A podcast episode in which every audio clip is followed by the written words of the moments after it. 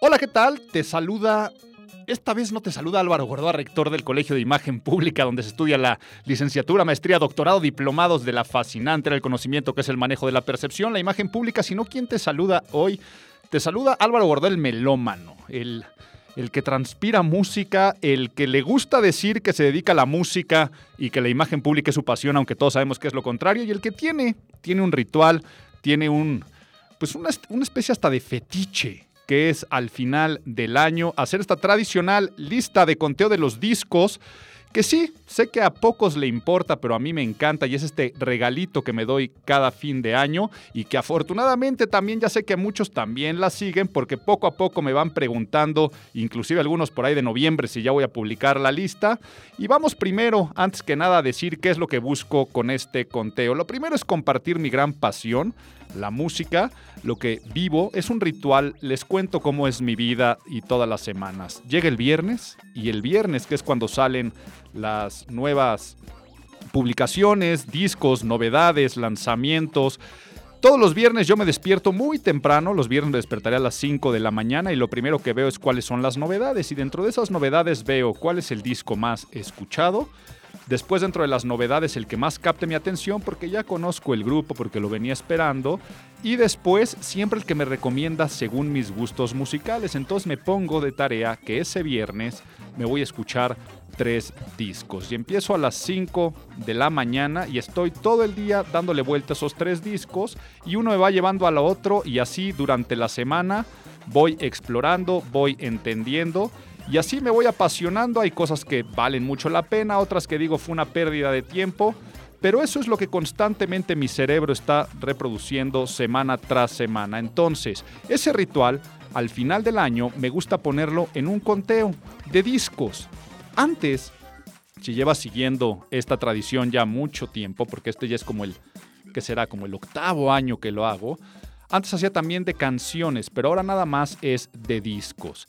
¿Y cuáles son las reglas para que un disco pueda entrar en este conteo? Primero, que el disco pueda escucharse en su totalidad. O sea, no es que me hayan gustado un par de canciones, sino es que realmente vale la pena escucharse todo el disco. Si bien aquí te daré algunas recomendaciones de canciones, siempre mi recomendación va a ser que te escuches todo el disco y además te recomiendo que los escuches con calma, con audífonos, para que puedas ver bien todos los detalles de producción musical. Lo segundo, tiene que salir de, en, en ese año, ¿no? Hago el cierre a finales de noviembre, por lo tanto, en realidad es un conteo de diciembre a noviembre, porque pues los que se publicaron aquí a finales de año no pueden aparecer porque no da la oportunidad de realmente disfrutarlos para poderlos meter en el conteo. Entonces tuvieron que haberse publicado en ese año o en diciembre del año pasado. Tercero, tiene que ser música nueva, o sea, no pueden ser álbums recopilatorios, no pueden ser greatest hits, no pueden ser álbums de covers, eh, tiene que ser de música original. Quiere decir que las personas que están interpretando también sea una novedad que ejecuten la gran mayoría de ellos también eh, instrumentos y que se involucren mínimo en alguna parte de la composición, por lo que normalmente no entran artistas que alguien más les fabrica y les maquila. Y siguiente eh, cuestión es que es totalmente subjetivo. Sabemos que finalmente se basa en gustos, en opiniones, por lo tanto siempre se me echan encima, Álvaro, es que no estás contemplando tanto a los grupos este, de rock en español, es que no estás contemplando tanto, pues depende. Si algún grupo de rock en español algún año capta mi atención y cumple con estos requisitos, pues tal vez puede ser que entre. Y esto entonces no hay algún género que tenga una línea, sino es finalmente mis gustos y por eso es un regalito que me hago a mí y que te comparto, entonces espero que lo disfrutes mucho. Y este año disfruté muchísimo la música. Si recuerdas el del año pasado, que además aquí también estoy muy contento porque es la primera vez que lo hago a través del podcast. Este año debutamos el podcast Imago, donde hago todo este análisis de lo que pasó mes con mes, doy tips y recomendaciones de imagen pública. Eh, el conteo me perdí un poco. Ahora el conteo lo hacía eh, a veces en lo compartí en Facebook, luego lo compartí en Instagram, luego empecé a hacer el video en YouTube y ahora estoy muy feliz porque estamos con esta experiencia de lo que yo siempre vivía cuando era pequeño, que eran los conteos de finales de año de las estaciones de radio, y ahora con las delicias de este podcast lo puedo hacer. Pero bueno, si tú viste el video de YouTube, que lo hice en YouTube el año pasado, te darás cuenta que despotriqué y me quejé del 2018 como uno de los peores años de, de, la música, la industria musical, o por lo menos de mis gustos, ¿no? Dentro del conteo, ah, que esta es otra regla que no dije, son 20 los discos que pongo. Y el año pasado no pude llegar a los 20. El año pasado puse 15 y no iba a inflar mi lista con cosas que realmente o no cumplían los requisitos o que de corazón yo pensaba que no podíamos escuchar el disco entero. Y todo lo contrario, afortunadamente para el 2019, el 2019 se convierte en un cubetazo de agua refrescante para la música, muchas cosas nuevas bajo el sol, muchos récords que se rompen, o sea, fue importante también para la numeralia y a los que les gusten las cuestiones cuantitativas de, venta de discos, de streaming, hubo muchos récords que, que se rompen y también se rompen esquemas, paradigmas, se cambian algunas tendencias, regresan grupos que, que no estaban, y, eso fue algo muy importante. Y si bien a mí en lo personal no es una canción que haya yo escuchado o streameado o haya yo este, disfrutado ni siquiera, em, el simple hecho de que la canción más escuchada de este año sea por un rapero gay, pero country, y que sea la de Old Town Road de Lil Nas X, eso ya nos está hablando y que los Grammys lo contemplen, ¿no? Y que se han generado estas controversias, si en los este, em, awards, este, los Country Music Awards, si entraba o no entraba Lil Nas X, y todo eso de, de estas fronteras de géneros que se empiezan a romper, ya para mí fue bastante disruptivo. igual que vemos, ¿no? Ya sale salió la nominación a los Grammys y podemos ver que está desde, desde un Bon Iver, pero también pasando por este eh, DJ Khalid y este Billie Eilish y está Vampire Weekend. Y entonces eh, Lizzo, que también fue un gran fenómeno musical de este año, vamos a darnos cuenta entonces que pasaron cosas muy, muy interesantes, pero sin mayor preámbulo, vamos a empezar por lo que realmente estamos aquí, que es con el conteo para disfrutar la música. Te comparto también que de todas las recomendaciones que vaya a dar aquí, porque si bien ya lo acabo de mencionar, si recomiendo el disco es porque recomiendo todas las canciones, hice una curaduría, una selección de las tres canciones que yo considero que representan más al álbum como para escuchar y entender el concepto, si es que no te va a escuchar todos los discos, y que haré, hay una playlist en Spotify de lo mejor de estos discos, a mi parecer, del 2019. Puedes escuchar esa playlist también ya sea en el orden secuencial, que vamos a ir de, atrás para adelante, o le pones aleatorio y te saldrá algo ahí muy ecléctico para saber cuáles fueron mis gustos y sobre todo recomendaciones. Espero que algo nuevo te quede a ti. Y ahora sí, sin más preámbulo, empezamos con el número 20. Este es el top de Álvaro Gordoa.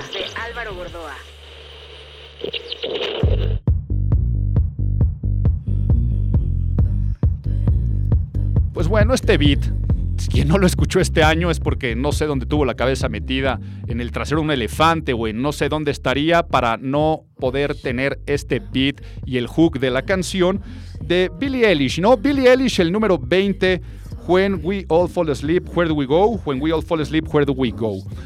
A ver, ¿qué me pasó con Billie Eilish? Al principio no entendía. Cuando sale Dave Grohl, Dave Grohl, este, líder de los Foo Fighters, ex baterista de Nirvana, sale a declarar que este disco sería como el Nevermind de esta generación o haciendo un comparativo. Sale Billy Joe Armstrong de, de Green Day diciendo que gran orgullo poder compartir nombre y ser tocaya de esta chavita. Yo digo, ¿por qué tanto revuelo? Y escuché el disco, ¿no? Y me gustó, pero no entendía el por qué. No sabía por qué tanto revuelo y ahora sí sé, después de haber escuchado el disco pero ver el concepto, entendí por qué tanto revuelo. Billie Eilish se convierte en el símbolo de la rebeldía adolescente que está cambiando una estética, ¿no? Eh, ¿Para quién? Para la generación Z, el centennial, ya ni siquiera para el millennial, y es quien redefine lo cool. Década tras década, hay personajes que han redefinido lo cool, ¿no? En los 60 los Beatles, en los 70 Bowie, Madonna en los 80, por supuesto Nirvana y toda la estética grunge en los 90. En el 2000 los Strokes redefinen lo cool y es que le dan un giro a lo mainstream. Y si bien lo mainstream más para el millennial estaba siendo pues el reggaetón, el pop muy prefabricado y tradicional, las colaboraciones, el hip hop, viene esta mujer y deja de preocuparse tanto por la estética del qué dirán, por la imagen en redes sociales, por la falsedad. Y viene una mujer muy auténtica, este medio sucia, medio grunge, con el pelo teñido eh, de azul pero con las raíces de otro color y políticamente incorrecto, haciendo que esta nueva forma oscura pero a su vez desarreglada, pero a su vez de marca, porque puede salir con unos pants que sean de Gucci, lo haga cool. Ahora, ¿qué es lo que no entiendo? Lo que no entiendo es por qué Billie Eilish y no fue Grimes en su momento o Lord, ¿no? Que Lord, por ejemplo, musicalmente es muy similar, pero inclusive mucho mejor el segundo disco de Lord que es una joya. Ahora, dentro del disco. El disco está muy bien producido capa tras capa, texturas, atmósferas de un pop oscuro. Es esta pesadilla, ¿no? Que ella dice que se está. Eh, eh, una pesadilla en la, que, en la que ella se está interpretando. Muy saturado de bajos.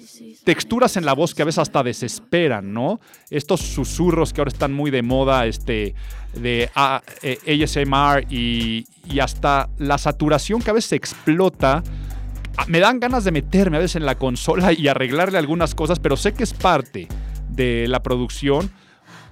Por supuesto tiene sus, este, sus cortes muy al tipo trap o tipo EDM que son muy generacionales, pero lo hace una música muy interesante para una nueva audiencia que yo creo que por primera vez se están enterando de lo que es el, lo que alguna vez el punk le llamó el do it yourself, el DAY, en la cual lo grabó ella con su hermano, que creo que es el gran genio detrás de este proyecto, se llama Fineas o algo así, en un estudio en su casa en Los Ángeles. Y se convierte este pop de pesadilla en la persona que representa una generación. Por ejemplo, se la pasa diciendo groserías, eructa, pero no es su problema, no está diagnosticada con síndrome de Tuareg y quién sabe qué desórdenes de personalidad, algo que es extremadamente centennial, ¿no? no es mi culpa, es culpa de la sociedad. Y creo que entonces se convierte esta chavita en la mujer más joven, tiene 16 años o algo así, en ser nominada en las cinco categorías más importantes del el Grammy. Aquí voy a recomendar, estábamos escuchando, yo creo que la que más sonada este año, que es Bad Guy, pero también recomiendo Bury a Friend. Échate la que se llama este, Sunny de Xanax. Y se van a dar cuenta a qué me refiero la saturación de voz, que te dan ganas hasta de meterte a la consola. Intoxicated to be scared. Better off without them. They're nothing but unstable. Escuchen los ruidos de fondo, escuchen el micrófono sin popper para que se pueda escuchar la voz, el susurro. Pero ahora escuchen la saturación de la voz en estas partes.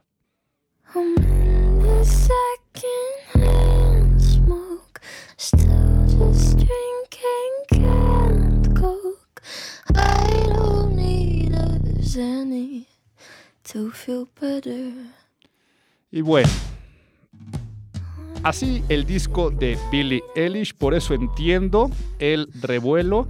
Y queda en el número 20, se coló, yo pensé que no. Eh, tengo que aceptar que aquí al principio fui un gran detractor de esta mujer y tal vez era porque nada más era el disco y no el concepto entero y se acabó colando en el número 20 Billie Eilish When We All Fall Asleep Where Do We Go. Ahora sí, número 19. Este es el top de Álvaro Gordoa.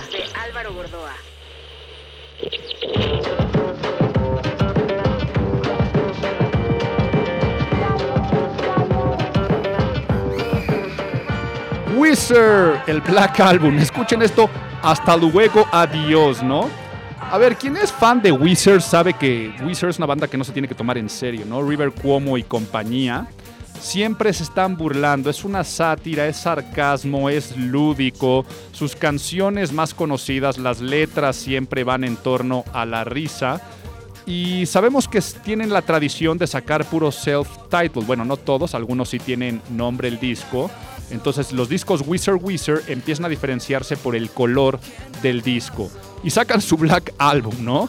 Eh, una total ironía porque el Black Album, que si tú ves hasta la portada salen ellos vestidos de látex negro, un poco sadomasoquistas, con una estética muy oscura, es el disco más pop que han hecho hasta el momento, ¿no? Eh, la ironía entonces presente, un disco super fresa, empalagosamente pop, que también tengo que decir, ¿eh? Cuando sale un nuevo disco de Wizard, me emociono. Es, de mis bandas, pues no, si, no sé si favoritas, pero que me recuerdan más a aquellas épocas del año donde pues todo era tranquilo y todo era feliz. Eh, canciones como Body Holly, eh, más adelante también eh, otros, otros discos que, que, me gustan y me divierten. ¿Y qué me pasó con Wizard este año? Pasó que en redes sociales empiezan a decirles que tenían que hacer un cover de Toto, ¿no? De, de África, la canción de África de Toto. Y van y Rivers Cuomo la produce y saca la canción, se sube al, al tren del mame de lo que estaba pasando en Twitter y ahí va y, canta África, ¿no? Y deciden sacar otro self-title llamado el Teal Album. Teal en español sería turquesa, entonces el álbum turquesa, pero también es el juego de palabras de teal y steel, de robar. Y saca un disco de puros covers, donde vienen covers desde a este, TLC con No Scrubs, por supuesto la de África de Toto, pero I'm So Excited y quién sabe cuántas canciones. Y yo estaba muy divertido con su, con su disco de covers. Y al mes sacan el Black Album. Al principio no me gustó. Al principio no me gustó por ser tan, tan bubblegum, o sea, tan, tan, tan dulce, tan popero. Pero pues poco a poco lo fui escuchando y me di cuenta que es power pop que divierte, nada más. Eh, muchos fans lo tomaron como uno de los peores discos de Wizard y al final me acabó encantando. Canciones que les recomiendo, aquí les dejo un poco de, de, fondo Can't Knock the Hustle, que les digo, canta en español, hasta luego, hasta con mariachis. También dejaré en la playlist Zombie Bastards y The Prince Who Wanted Everything. Los dejo un ratito con Can't Knock the Hustle del Black Album The Wizard.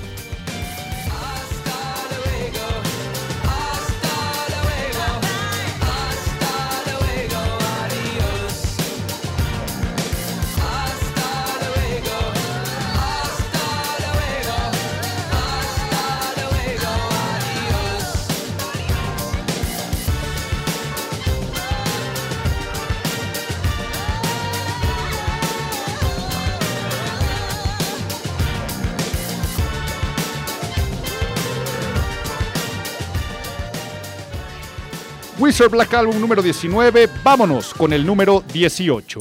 Este es el top de Álvaro Gordoa.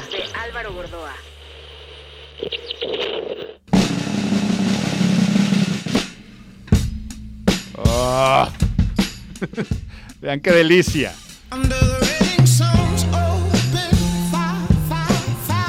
El disco homónimo y lanzamiento de este dueto de Austin, los Black Pumas. A ver, es imposible escuchar el nombre Black Pumas y es imposible escuchar el sonido de este disco debut y no pensar en los Black Panthers, ¿no? El, movimiento eh, de, activismo por la lucha de la causa afroamericana que hicieron todas estas protestas eh, durante los 60s y los 70s, los Panteras Negras con el puño alzado, seguramente recordarás en en, las Olimpiadas de esa época y muchas películas han retomado el movimiento de los Black Panthers.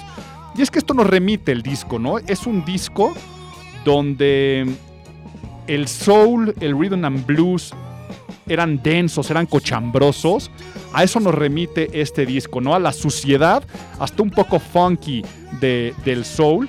Y esto es lo que está haciendo este dueto, esta nueva sensación tejana, que también hay que escucharlos y hacer una referencia a los Black Keys, ¿no? Eh, un dueto que también retomó toda esta estética, pero los Black Keys le metieron esta parte más indie, alternativa, y ellos no. Ellos se fueron a las raíces del rock, respetando las traducciones del soul, del blues, y despertando el espíritu original de estas canciones en una nueva generación, o qué es lo que me gusta. Lo que me gusta es que mucha gente escuchando a los Black Pumas está redescubriendo, o inclusive algunos descubriendo este tipo de música. Y la realidad es que te digo, no hay nada nuevo bajo el sol. O sea, si te das cuenta es soul, rhythm and blues, funk, eh, con una producción muy básica de dueto. Eh, no hay nada nuevo que descubrir, pero sí es un disco ideal para recordar, para disfrutar. No sé por qué este me recuerda a mis carreteras de este año. Es ideal para ir manejando, para que te vaya acompañando. Y ahora que acabo de mencionar a los Black Keys, fue uno de los discos que tuve que sacrificar, quedó como número 22 de la lista. También es un buen disco, pero bueno, no me pierdo hablando de los Black Keys, aunque los Black Pumas no remite. Te dejo un ratito con Black Moon Rising, que es la canción que te recomiendo, aunque también dejaré en la playlist Fire y Stay Gold. Pero Black Moon Rising yo creo que es la que más representa todo el disco.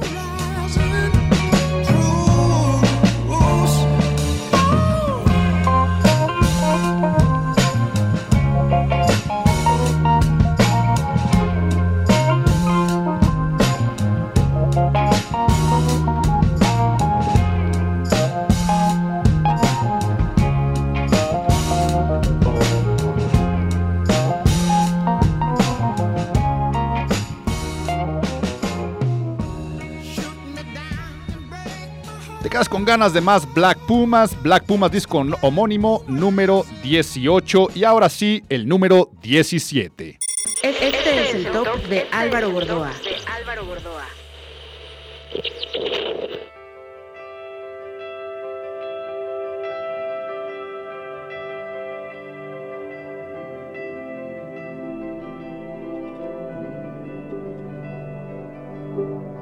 Mencioné que está nominado al Grammy, algo que me encantó. No es la primera nominación que tiene Bon Iver. Pero ¿qué pasa con este disco de Bon Iver, I and I? Número 17, Bon Iver, I and I, o I, I, porque siempre pasa con, con el proyecto de, de, este Justin Vernon, el no saber cómo pronunciar, inclusive el nombre, ¿no? Quien no sepa, mucha gente le dice Bon Iver, pero viene de, de Bon Iver, es Buen Invierno, eh, en francés o similar a como se escucharía Buen Invierno en francés, porque recordemos que cuando viene el proyecto de Bon Iver y saca el disco de For Emma, Forever Ago, dice que For Emma estaba inspirado en el invierno. Y después él agarró esta línea conductual de las cuatro estaciones del año, saca el siguiente disco, el, que se llama Bon Iver, que está basado en la primavera. Luego saca eh, el 22 a Million, discasasasasasasaso experimental basado en el verano, y ahora tocaba el otoño, ¿no? Y para hacer referencia al otoño, saca el I and I, que es un álbum exquisitamente complejo y magistral, como es todo lo que hace Justin Vernon en este proyecto, pero ahora se pone experimental, pero mucho más digerible. Digerible y lo que más me gusta de, de, de es que sorprende cuando ya pocas cosas lo hacen, ¿no? Una producción que solamente podría catalogarla como inteligente. O sea, ¿por qué inteligente? Son muy pocos elementos, muy pocos instrumentos, mucha experimentación instrumental, pero mezcla lo electrónico y con la acústica. O sea, algún elemento electrónico, algún elemento acústico pero luego hasta elementos como lo estática, ¿no? La estática puede convertirse también en, en, un elemento para hacer música.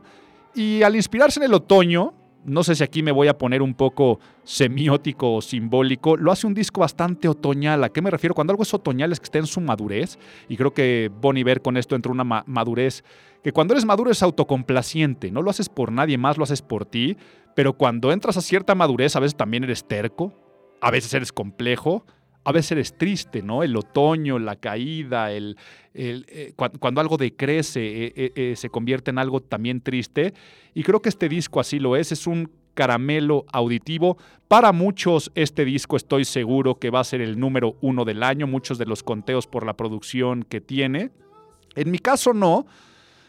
¿Por qué quedó hasta el número 17? Yo creo que a mí la música lo que me gusta es eh, vibrar hacia felicidad, hacia estar contento, hacia el baile. Y yo creo que por eso no se meten este tipo de discos tan, tan arriba de mi lista, pero sin duda eh, sería tan excepcional para estar en el número uno de muchos conteos. Estamos escuchando Heima, esta canción también está nominada al, al Grammy por mejor grabación. Y también voy a dejar en la playlist eh, I My y dejo también Salem, pero los dejo un ratito con Hey Ma, esta que está nominada también al Grammy para que disfruten un poco.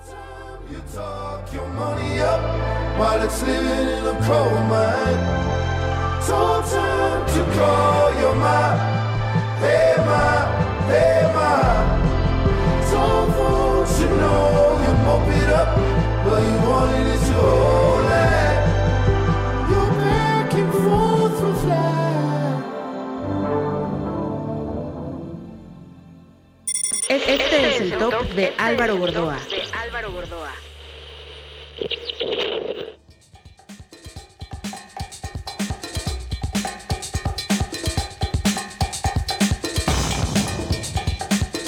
Ay, vaya, vaya, vaya salida y vaya cambio de, de Bon Iver a esto que nos puso a todos a mover el piecito. Cada vez que ando perdiendo las esperanzas en la música electrónica, viene Tom Rowlands y Ed Simmons y regresan para recordarme por qué en algún momento me enamoré de la música electrónica y después por qué me perdió, ¿no? Me enamoré por lo que hicieron los Chemical Brothers en discos como Surrender y, demás. Y después me perdieron cuando llegó toda la corriente de EDM y que todo sonaba exactamente a lo mismo. Pero luego ellos regresan para recordarme, les digo, por qué me encanta la música electrónica y también porque me perdió, me perdió porque todo sonaba lo mismo. Y No Geography, el disco de, de los Chemical Brothers, pues es un disco que finalmente es un disco de dance trans clásico con la inconfundible mezcla de acid house y hip hop de los Chemical Brothers. Pero ahora le suman una producción que es un viaje sensorial realmente psicodélico. O sea, que te altera los sentidos en el buen sentido. O sea, ponte unos audífonos, tírate en la cama. Yo me acuerdo cuando lo escuché, estaba en Miami tomando el sol. Dije, ah, nuevo disco de los Chemical Brothers. Me puse mis audífonos, me puse a tomar el sol. Y, y en, en momentos hasta me malviajaba. O sea, me malviajaba decir, "Eh, este es un disco en vivo. eh, alguien habló detrás de mí. eh, la- envoltura sonora que te está haciendo a nivel estéreo, un sonido por un lado, por otro. Digo que puede ser en vivo porque a veces entra, entra público, no es un disco en vivo, pero entran risas. Eh, funciona el disco como una sola pieza constante de fiesta dura. Quiere decir, una canción tras canción van secuenciadas y, y le dan un ambiente festivo inigualable. Fiesta duradera y fiesta dura sería la manera como lo podría describir. Los Chemical Brothers sin duda siempre adelantados a su época. Por eso son y seguirán siendo los papás de cualquier artista electrónico actual. Mejor te dejo que disfrutes un poquito esta canción que se llama Bango, aunque también en la playlist dejo Eve of Destruction y Got to Keep On. Chemical Brothers No Geography en el número 16.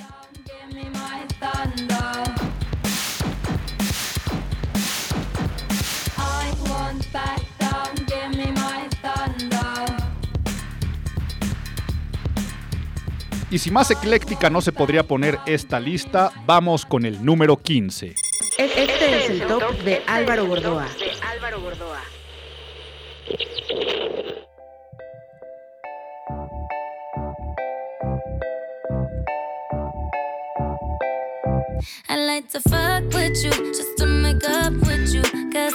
Pues a ver, sí.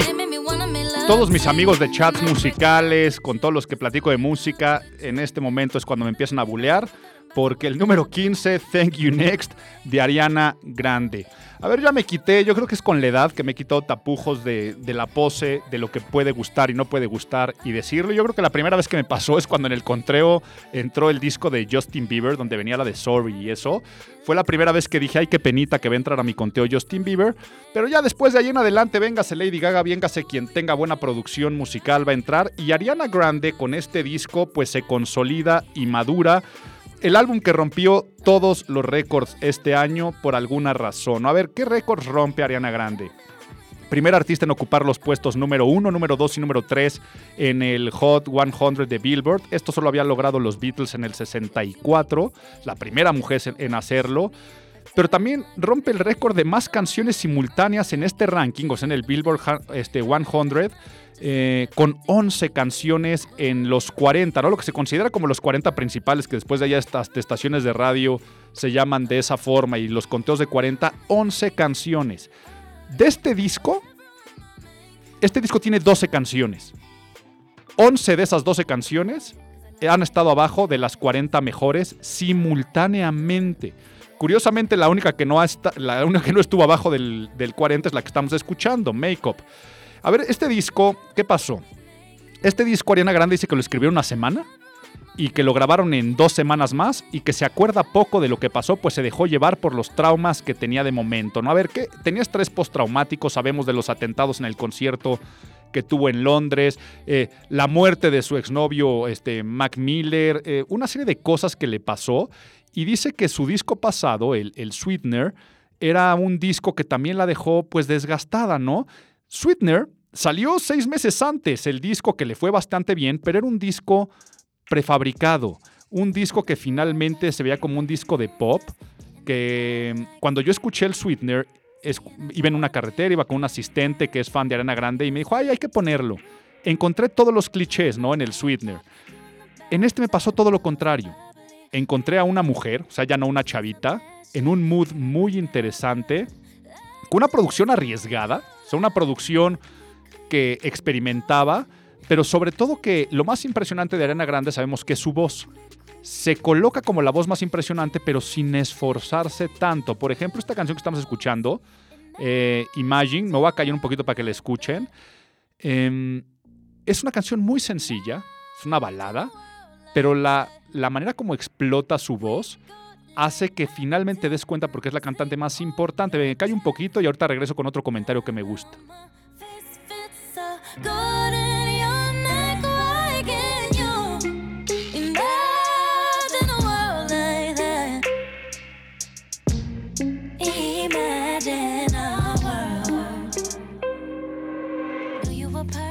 Les digo, para disfrutar también la voz y la producción. Y otra canción que no fue de las más escuchadas, eh, Bloodline, una canción de dancehall. Pero digo, yo creo que lo hicieron tan rápido.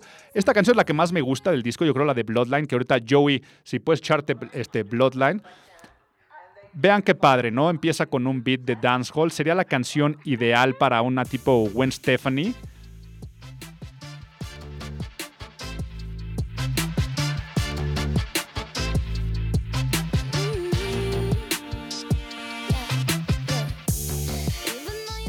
En esta canción dice I want you in my bloodline. ¿no? Es una canción medio sexosa de que quiere meterse sexualmente con un cuate. Y dice te deseo en mi línea de sangre. Eh, yo creo que está confundiendo genealogía con procreación. Pero se le permiten este tipo de cosas por esa nube en la que estuvo. Muy disfrutable en el número 15, Thank You Next de Ariana Grande, Bloodline Makeup Imagine, las canciones que les voy a dejar porque seguramente escucharon Seven Rings y, Thank You Next en todos lados y en todo momento. Disfruten un poquito más esta canción.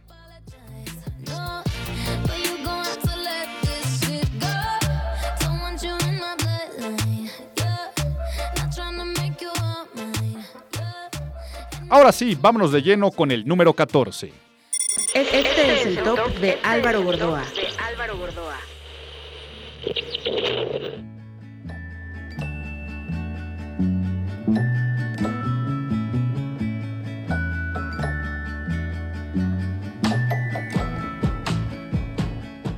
Jamie, el disco de solista de Brittany Howard. Qué delicia, qué delicia de disco. Brittany Howard seguramente la recordarán como la ex líder de los Alabama Shakes, eh, Hold On, todas esas canciones.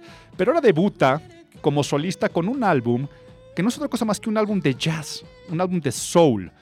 Pero es un disco de jazz y de soul con una alta carga electrónica. ¿Y a qué me refiero con electrónica? El resto de la base está hecho con secuencias, con samples, pero son secuencias que no se notan. Se escucha muy orgánico, muy íntimo. Las letras también son muy emocionales, son letras autobiográficas, ¿no? El disco se llama Jamie por su hermana que murió y dice que su hermana fue la que la incitó a cantar, pero habla de pues su crecimiento personal, profesional, su lucha contra la discriminación racial, la discriminación sexual, temas que lo hacen un álbum íntimo, sumamente reflexivo y lo hace un caramelo auditivo para los que disfrutamos la buena música. En la playlist dejaré He Loves Me y dejaré también Baby, pero estamos escuchando Stay High, que mejor los voy a dejar que la escuchen.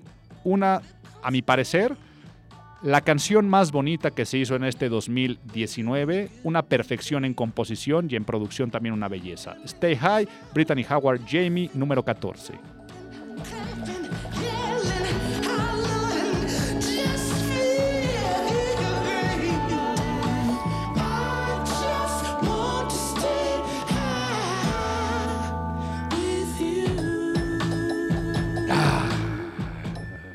Delicioso, delicioso. Número 14, Brittany Howard, Jamie. Y vámonos de lleno con el número 13.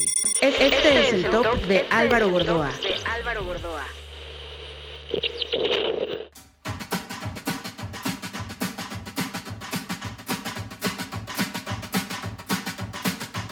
Pues bueno, vámonos al sur, vámonos a pegarle a cucharas, a trastos, a soplarle en una botella, a blues del Delta, a la música más hillbilly campirana que se pueden imaginar.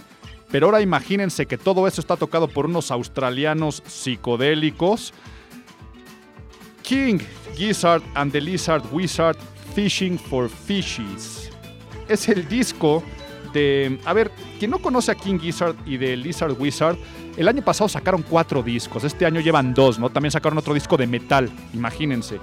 Este es un disco de blues, es el disco de blues de esta banda psicodélica. Es un space rock para hillbillies, muy fácil de digerir, de seguirle el mood. Lo más difícil de, King Gizzard es seguirles la onda, ¿no?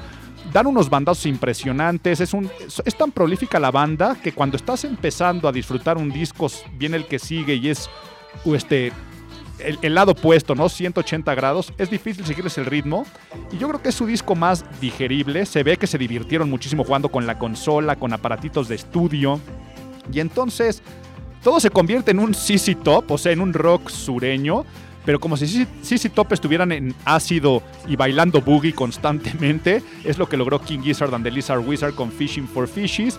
Canciones que dejaré en la playlist Boogeyman Sam, este, Boogie y la que estamos escuchando que los dejo un ratito, Fishing for Fishies, la que le da nombre al disco.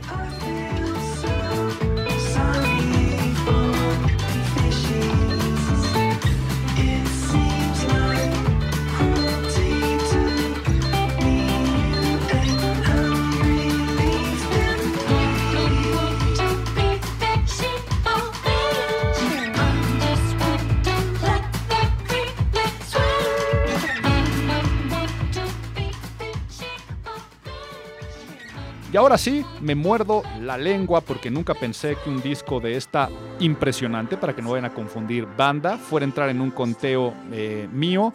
Vamos ahora sí con el número 12. Este es el top de Álvaro Gordoa. A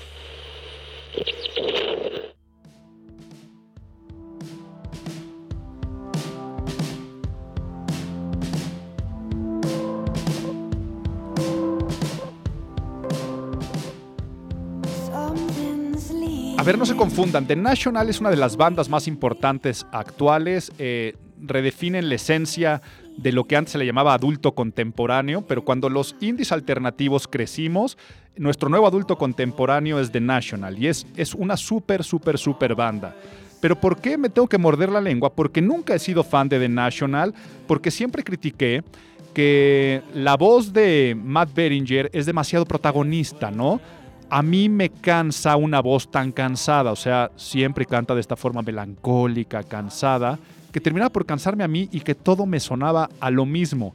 Con un amigo jugaba a componer canciones de The National y era el mismo estilo de guitarras, o sea, mismas secuencias de, guitarras, una acompañada y luego sincopada, y luego nada más ponerte a cantar este.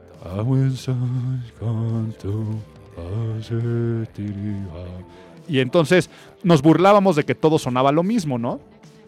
Pero entonces cuando sale The National, tengo amigos que son muy, muy, muy fans de The National, que la consideran su banda favorita.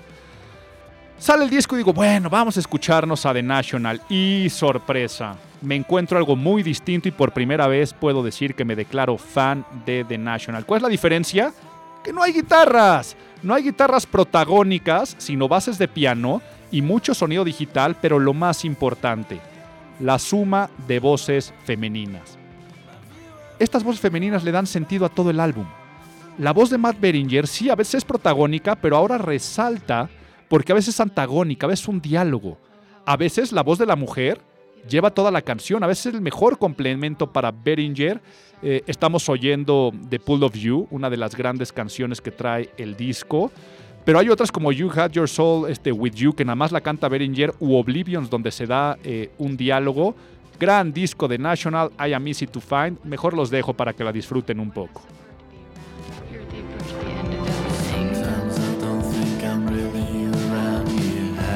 que vean ahora las dos voces, cómo se complementan. Bueno, número 12 de National, y dije voz de mujer, creo que son como cinco cantantes invitadas. Eh, gran, gran, gran disco y feliz de hacerme fan.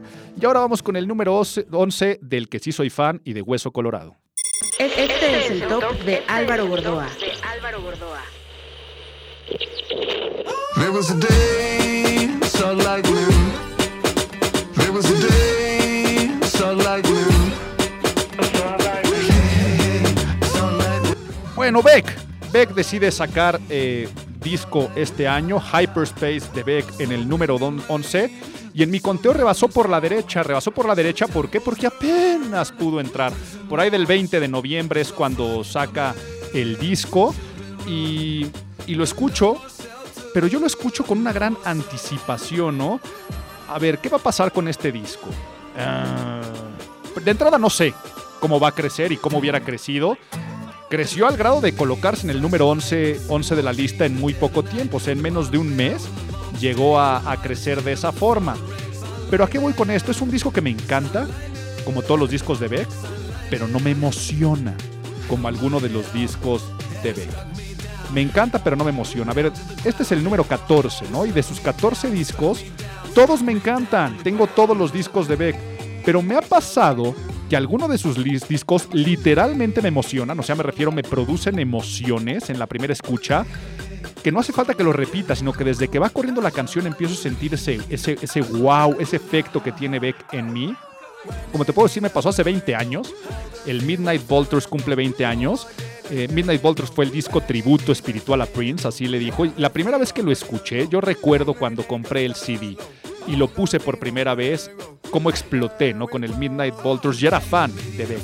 Pero, por ejemplo, me pasó lo mismo con el Sea Change, que es el opuesto al Midnight Vultures. Mien- Mientras Midnight Vultures es fiesta, Sea Change es muy introspectivo, ¿no? Es cuando se divorció y se pone más baladista y, y- y muy orgánico. Lo mismo me pasó con Güero, con Odelay, me pasó hace un año con, con el Colors, que también quedó creo que en el número uno, número dos de, de mi lista. Y luego está la otra parte de Beck, ¿no? Sus discos que son buenos o buenísimos, pero no me han emocionado. Como puede ser el Morning Face. Eh, Morning Face ganó el Grammy, por ejemplo. A mí es un disco que me gustó, pero no me emocionó. El Mother Guild, el Mutations, el Information. Son discos que han pasado de Beck que me gustan, pero no me emocionan. Ahora, yo creo que Hyperspace cae en esta segunda categoría. Un disco que me encanta, pero no me emociona. Es un disco, más bien es un discazo a secas. Vean, pareciera que estoy despotricando contra el disco y aún así quedó en el número 11. Pero es que se queda en la línea media. O sea, no es ni el Beck divertido e irreverente del Midnight Vultures, ni el serio y profundo del, del Sea Change. Se queda a la mitad. O sea, genio, finalmente. Eh, si alguno de ustedes quería saber si existe un punto medio entre Midnight Vultures y Sea Change, pues es este. Y ya nos dimos cuenta que no emociona. Pero ¿qué me pasó a mí también? Cuando yo me entero que Pharrell Williams está produciendo el disco de Beck, pues mi excitación fue tal porque ya que estaba hablando del Midnight Vultures, al final del Midnight Vultures, la última canción, Debra, una canción que suena mucho a Prince, es una canción que le encantó a Pharrell Williams. Y de hecho el primer eh, corte de Pharrell Williams como solista después de producir con los Neptunes se llamó Fronting, donde colabora Jay-Z, que también es una canción en falsete muy parecida a Debra. Hizo Pharrell un mashup que se llama Fronting on Debra y fue la primera vez que yo vi que los mundos Beck y Pharrell se encontraban y salía algo precioso. Cuando yo me entero que viene Pharrell a producir el disco de Beck, pues ya se podrán imaginar cuáles eran mis expectativas. Y esas expectativas lo que me hicieron fue tal vez esperarlo con tanta emoción que, eh, ahora vemos que está el producto, se cuela en el número 11, ojalá crezca mucho en mí. La canción que escuchamos fue So Lighting, pero vamos a dejar también aquí otras, eh, Die Waiting, y vamos a escuchar también On Eventful Day, que yo creo que sería la otra canción. Los dejo un ratito, que es como abre el disco On Eventful Day de este número 11, Beck Hyperspace.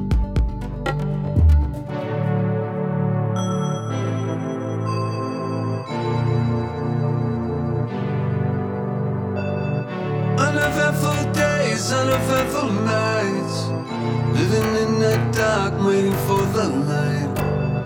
Caught up in these never ending battle lines. Everything has changed, nothing it feels right.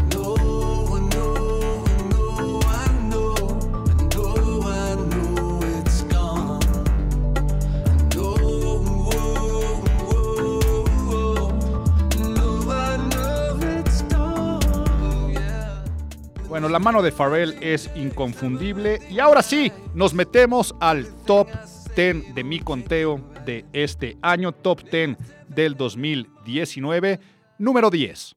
Este es el top de Álvaro Gordoa.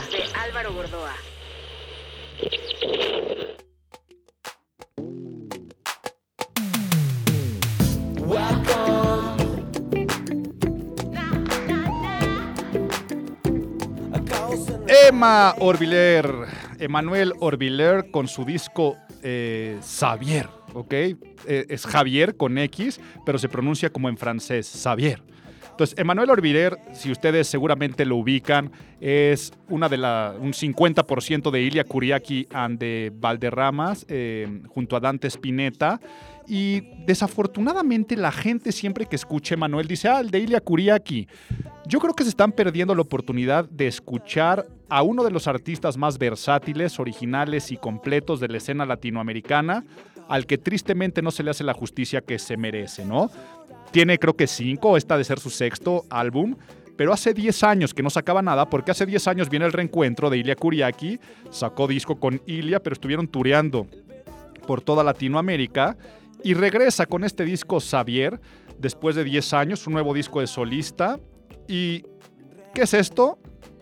Una composición finalmente de Manuel Jorviller que es entre divertida pero hasta erótica, siempre es muy sensual, pop, funk, rhythm and blues, soul, muy al estilo de sus grandes ídolos Prince, este Marvin Gaye. Entonces, es el disco que les pido que escuchen, el único que se coló en español de la lista, Xavier de Manuel Jorviller. Estamos escuchando Welcome, pero también dejaré el hit y Negra Mon Amor en la playlist. Escuchen un poquito, vean qué delicia. Welcome en el número 10, Emanuel Orviller.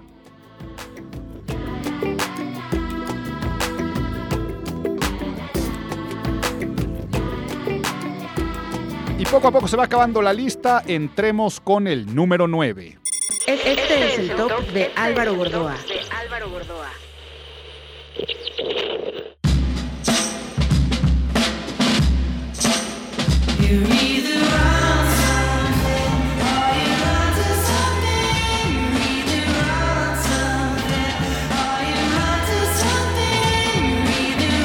Pues Temples llegaron para quedarse, ¿no?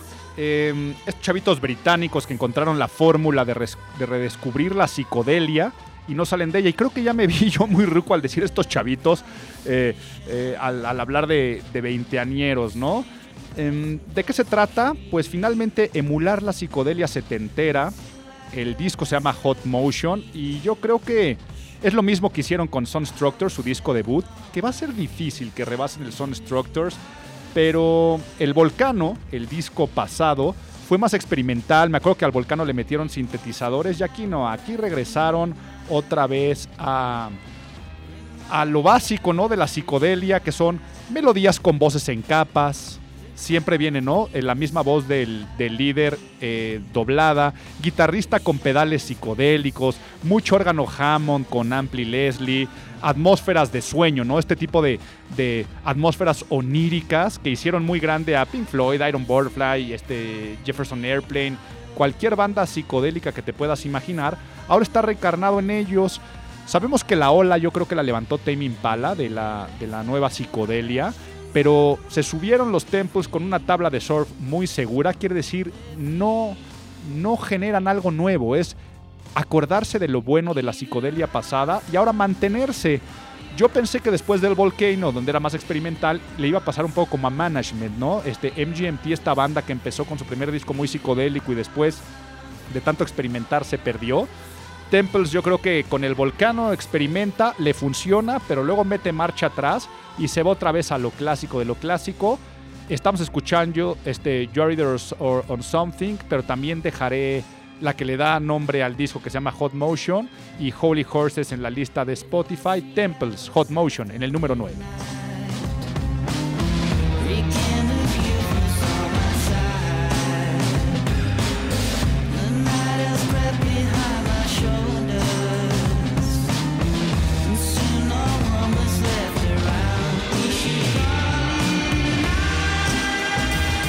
Bueno, Vámonos ahora sí con el número 8, algo que me sorprendió y ahorita les cuento la historia de por qué me sorprendió. Número 8. Este es el top de Álvaro Gordoa.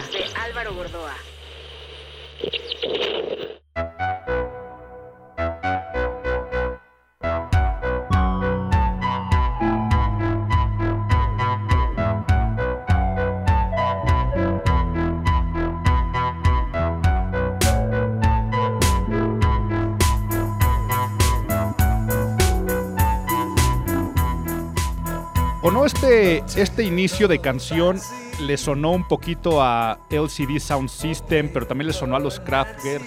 Em, y esto fue lo que más me sorprendió de este disco, eh, Group the Night de Stephen Malmus. Tengo que aceptar aquí que cuando me salió en mis recomendaciones un disco de Stephen Malmus, no tenía ni idea quién era. Y entonces dándole una googleada, veo que es el líder de Payment. Yo nunca he sido fan de Pavement. Sé que son íconos del indie, del alternativo, son quien creó toda la corriente lo-fi. Y dije, ay, pues me recomiendan un disco de líder de Pavement. Pues vamos a darle chance y vamos a escucharlo, ¿no? Y empiezo a escucharlo y nada más de la primera canción me engancha, ¿no? Y es que es un disco, no sé si catalogarlo de música electrónica, porque sí, tiene una gran base electrónica como estaba escuchando la base, pero suena más a post-punk setentero, o suena este lo-fi, este indie de Payment, pero si lo mezclaras con el Bowie o el Iggy Pop de, de la época de Berlín, y el, el disco, la primera mitad es muy electrónico y la segunda mitad es muy orgánico y para el medio es una mezcla entre electrónico y orgánico. Entonces, mejor te voy a dejar que escuches porque el resumen podría ser el perfecto disco en conjunto de Beck y LCD Sound System, pero producido por los Kraftwerk. La canción que estamos escuchando, Víctor Borgia, es de mis favoritas del año. También dejaré Love the Door y Boss Viscerate. En el número 8, Stephen Malmus, Group the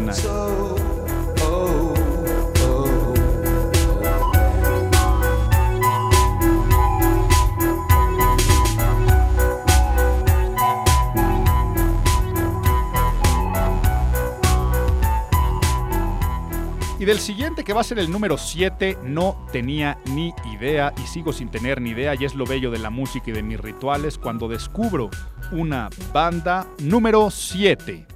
Este es el top de Álvaro Gordoa.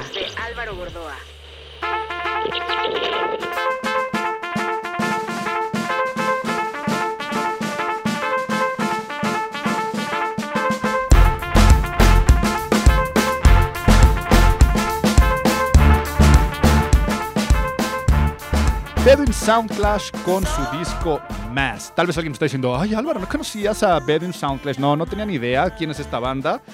Eh, no sabía nada y lo único que sé de momento es que son canadienses y que este es su cuarto disco y que no sacaban disco desde hace más de nueve años. A ver, ¿cómo llegué a ellos? Les digo que en mi ritual siempre hay bandas que me recomiendan las plataformas, ¿no? Escucho mucho Apple Music, escucho Spotify, eh, tengo otras plataformas donde exploro, pero en una de ellas me dice, porque te gusta UB40, te recomiendo a Bedouin Soundclash. Y dije, ah, pues qué interesante, pero después me aparece, porque te gustan los Talking Heads, te recomiendo a Bedouin Soundclash. Y yo, ¿qué tiene que ver? Pues tal vez un poco de World Music, los Talking Heads UB40, pero luego me dice, porque te gusta Beck. Bedouin Soundclash. Y yo digo, a ver, el conjunto Beck, UB40, Talking Heads es vacío, voy a escucharlo. Y cuando lo escuché, pues bueno, quien llena ese hueco o el eslabón perdido entre estas referencias que te acabo de dar es esta banda. Pues, eh, ¿qué es esto? Es una base de reggae. Si te dan cuenta, es mucho reggae pop, pero trae toques de afrobeat, de swing, de jazz. Eh, se le meten cuerdas, se le meten metales. Escuchemos toda esta base de fondo que estamos escuchando con metales, que un aire feliz, ¿no? Un aire muy tipo New Orleans al, grado que cuando ya me puse a investigar de la producción, la Preservation Hall Jazz Band, que es una de las grandes bandas de New Orleans, participa, ¿no? Con la parte de, metales y de algunas percusiones. Y yo creo que es un disco que podríamos catalogarlo en el world music, ¿no? Esto que Peter Gabriel en su momento le llamó world music, que Paul Simons eh, eh, eh, fue de los precursores con el, afrobeat mezclado con, la música folk, o David Byrne, ¿no? De los Talking Heads Entonces me gusta imaginarme que es un disco de los Talking Heads, eh, me gusta imaginarme que es un disco donde tocan los de UB40, pero que está producido por Beck. Así funciona mi, mi cerebro. La que estamos escuchando eh, es Salt Water, pero ponte Burning to Bad Times, vamos a dejarla con esa y también les dejaré St. Jude of the Floors, pero Burning to Bad Times es la que les dejo para que disfruten un poquito de Bedding Sound Clash de más.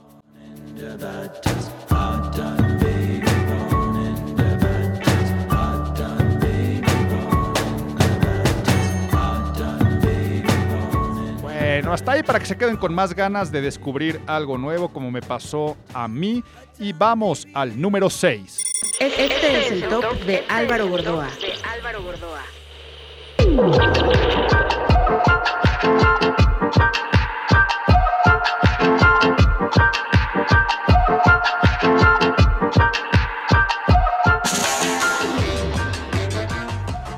aquí cuando se va acabando la lista es cuando se empiezan a dar cuenta mi este, preferencia por los ritmos caribeños, eh, por el rocksteady, por el dancehall.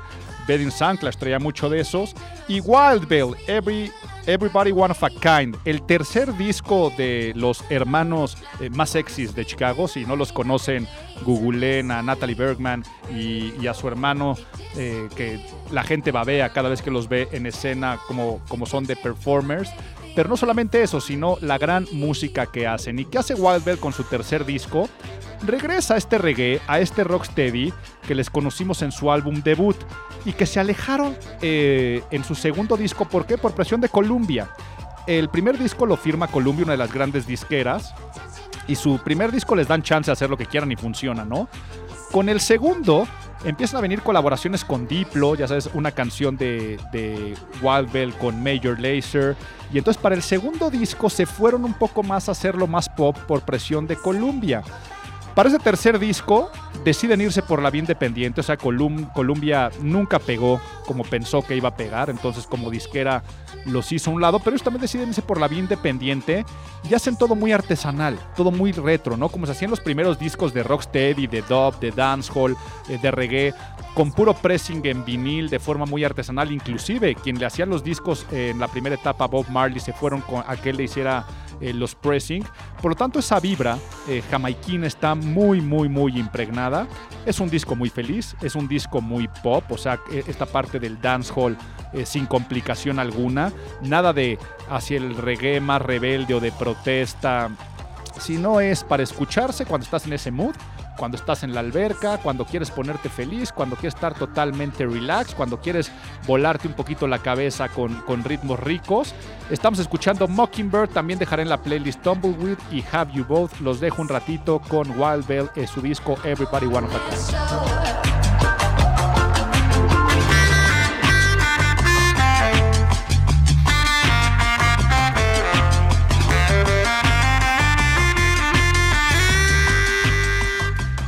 está acabando. Nada más nos queda el top 5. No saben qué coraje me da yo por mí. Disfruto tanto hacer esto año tras año que me emociona. Y ahora sí, vamos a la parte final con el top 5. Las 5 o los 5 discos que recomiendo de este 2019. Y sí, muchos van a decir, Álvaro, tu número 5 es trampa, pero no me importa. Vamos, número 5. Este es el top de Álvaro Gordoa.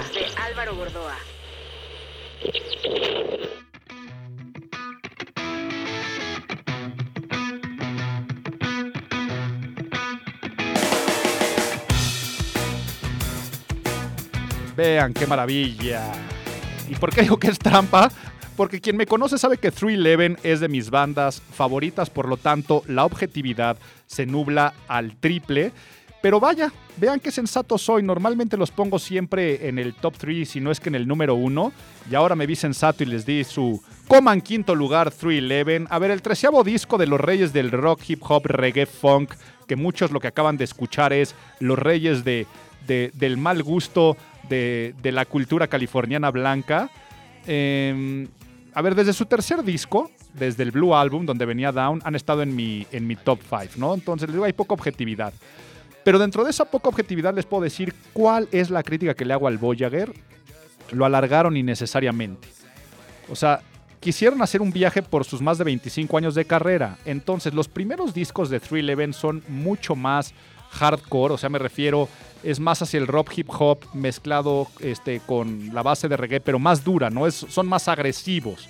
Y la segunda parte de 311 es más a lo que estamos escuchando, ¿no? Son más, más cools, más, más tranquilitos. Verlos ya a la edad que tienen, rudeándole con algunas de las primeras partes del disco, la verdad, será que también el Rook soy yo y ya no conecté tanto y estoy más en el mood cool, maduro, tranquilo, eh, que me gustaron más. Entonces, a mi parecer, alargaron innecesariamente el disco, innecesariamente hacerlo doble, pero de todas formas sigue siendo un discazo. Les voy a dejar los tres bombones que más nos, nos, nos genera eh, el Voyager de 311, que la que estamos escuchando, What The, que es más, me voy a callar en algún momento. Vean esto. Para todos los que dicen que no son buenos músicos, ¿eh?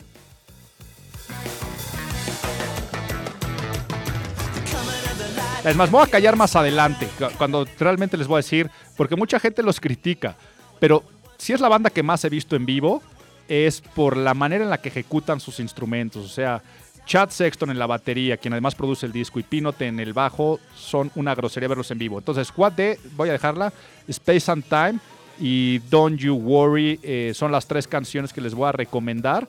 Pero ya que estamos ah, hablando de, de 311, les dije es la banda que más he escuchado en vivo y es mi grupo favorito en activo. Entonces voy a dejar que disfruten Juat de un buen ratito y que puedan darse cuenta de, de por qué es mi banda favorita.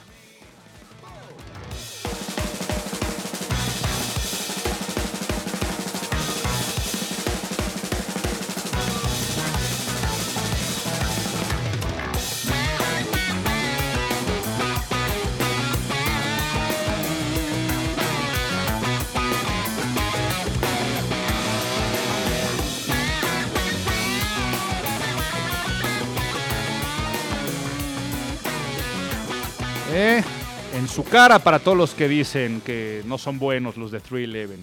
Discaso 311 Voyager número 5 y vámonos con el número 4. Este es el top de Álvaro Gordoa.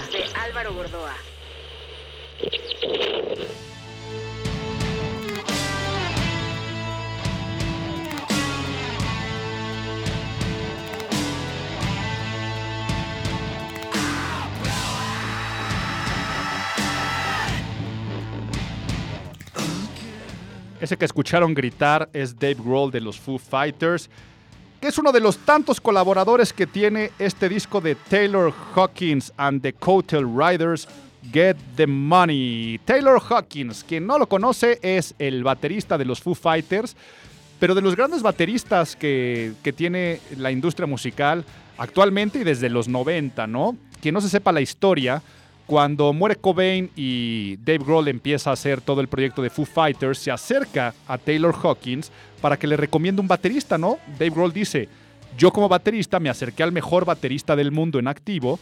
Él era músico de estudio de Alanis Morissette, de muchos de ellos, y le dice, oye, recomiéndame un buen baterista para mi banda. Y Taylor Hawkins dice, yo. Y este, Dave Grohl dice, ¿cómo? O sea, tú, mejor baterista del mundo, quieres ser parte de mi banda. Así es como empieza la historia de Taylor Hawkins con los Foo Fighters. Pero quien los ha visto en vivo sabe que Taylor Hawkins es medio showman. Le gusta ponerse enfrente, que a veces Dave Grohl toque la batería. Le gusta cantar covers y normalmente los covers son de Queen. Y entonces decide sacar este disco que ya ha tenido algunos de solista, pero le llama a todos sus amigos, ¿no? Grandes colaboradores.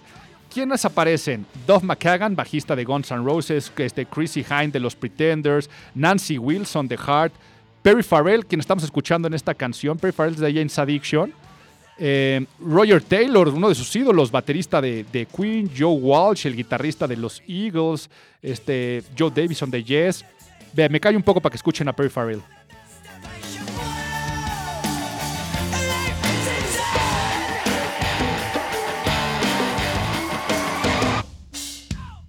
Escucha también las percusiones. Pero bueno, también aparece Liam Rimes y por supuesto Dave Grohl y otros miembros de los Foo Fighters.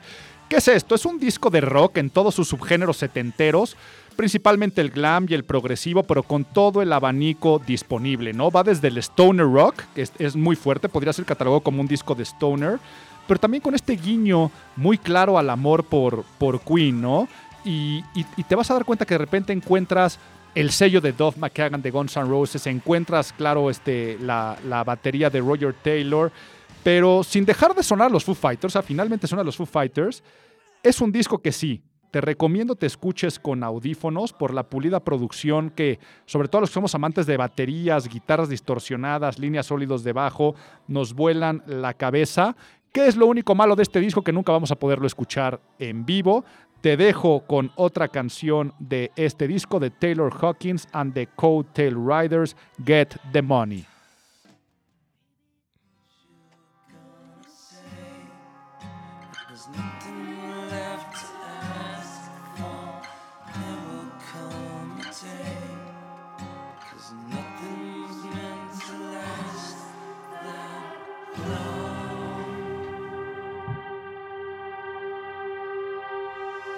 Vean, escuchen cómo se pone esto.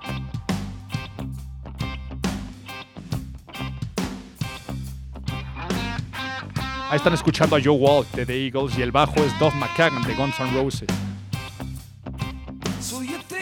Pero bueno, ya.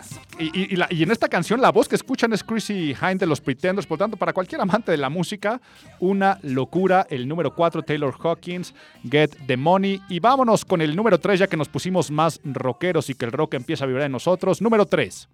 Este es el top de Álvaro Gordoa.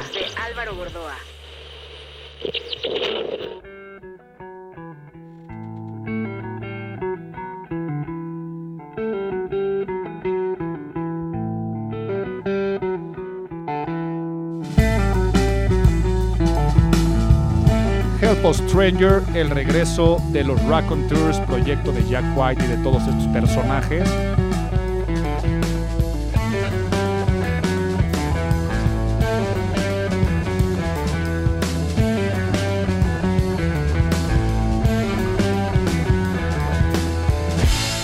Vean, con esto rompen 11 años de silencio los Raconteurs.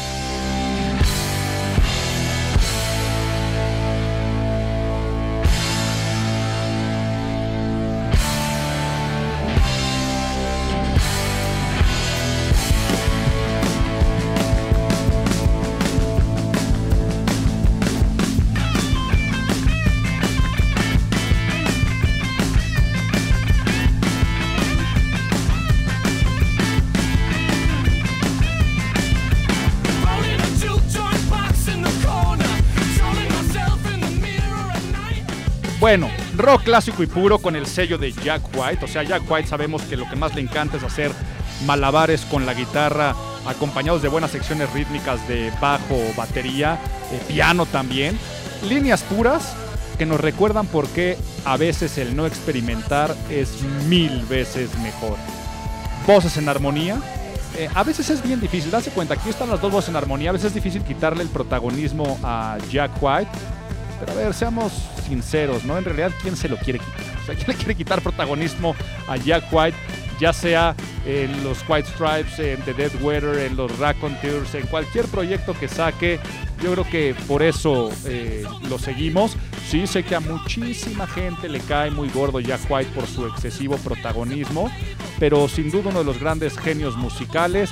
Así regresan los Raconteurs Help Us Stranger después de 11 años. Les digo que están escuchando Port and Race. También les voy a dejar Shine the Light on Me y Sunday Driver en la lista de Spotify y vamos a escucharlos.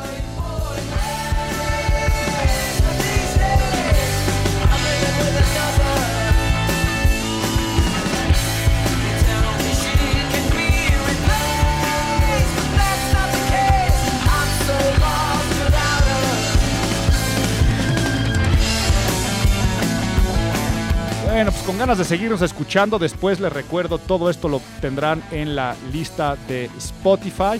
Y también eh, les recuerdo a todos que el podcast, este año debutamos podcast, para todos los que quieran saber del tema de imagen pública.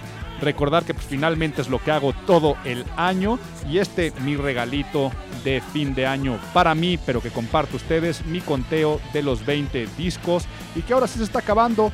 Nos quedan los últimos dos discos y vamos a escuchar el número 2, que además a mí es un gran gusto poder presentar este tipo de grupos y bandas porque siempre dentro de mi conteo eh, o dentro de lo que escucho hay discos que digo no se les hace justicia La gente tendría que escuchar más este tipo de conceptos. Qué desesperación que cuando sales y platicas nadie lo conoce. Por lo tanto, número 2. Este es el top de Álvaro Gordoa.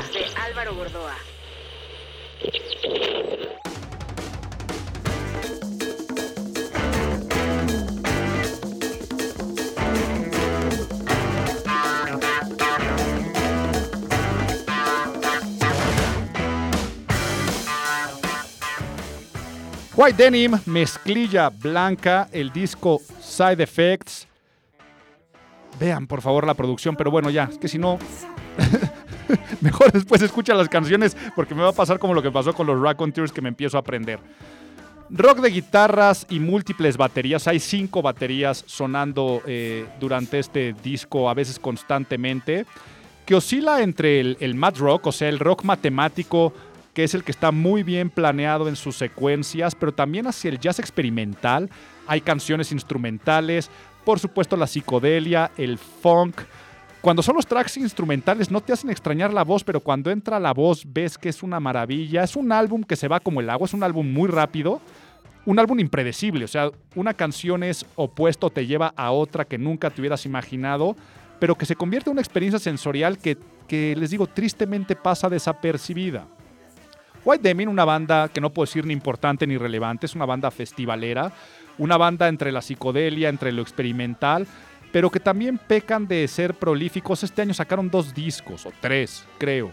Y este Side Effects es el que pasó más desapercibido de todos. Por lo tanto, reivindiquémoslo y en mi caso fue dándole el número dos, que si no el número uno fuera el discazo que se van a dar cuenta que es, sin duda pudo haber sido el número uno White Denim Side Effects. Estamos escuchando Small Talk, Feeling Control. También dejaré Hallelujah, Strike Gold y Reverse Mirror, que es la instrumental. Escuchemos a White Denim.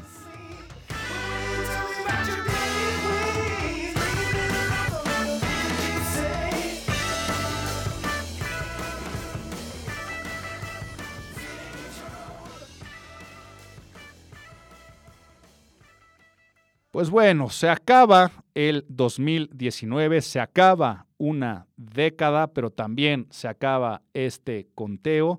Y qué mejor que cerrar el conteo de esta década con uno de mis grupos favoritos, no solamente de este año, sino de toda la década, una de mis bandas consentidas, pero no solamente mía, sino sé que de muchos y unos de los que vinieron también a redefinir, a cambiar muchas cosas, muchos sonidos, y que a los que nos gusta la mezcla, la fusión, pero también pues la música entre el rock, lo alternativo, lo indie, el que nos gusta el ska, el que nos gusta el reggae, el que nos gusta también la música pop, el que nos gusta muchos, muchos, muchos géneros y a los que nos gusta sonreír, seguramente les va a gustar quién quedó en número uno.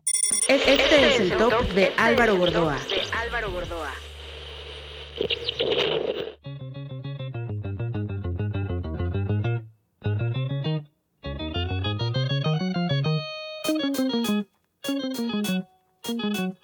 bueno, seguramente desde que empecé este conteo y que escuchamos esta secuencia, alguno de ustedes empezó a darse cuenta que sí, el número uno, que espero que también sea de muchos conteos, el Father of the Bride de Vampire Weekend. Es su. El que sería para los Beatles el White Album, este sería para, para Vampire Weekend. Habrá un disco doble de entrada, pero es un disco muy universal. Universal es porque conviven muchos géneros, ¿no? Eh, les dimos el, White Album de los Beatles. Tú te das cuenta que puedes encontrar desde rock, puedes encontrar música psicodélica, puedes escucharte música country.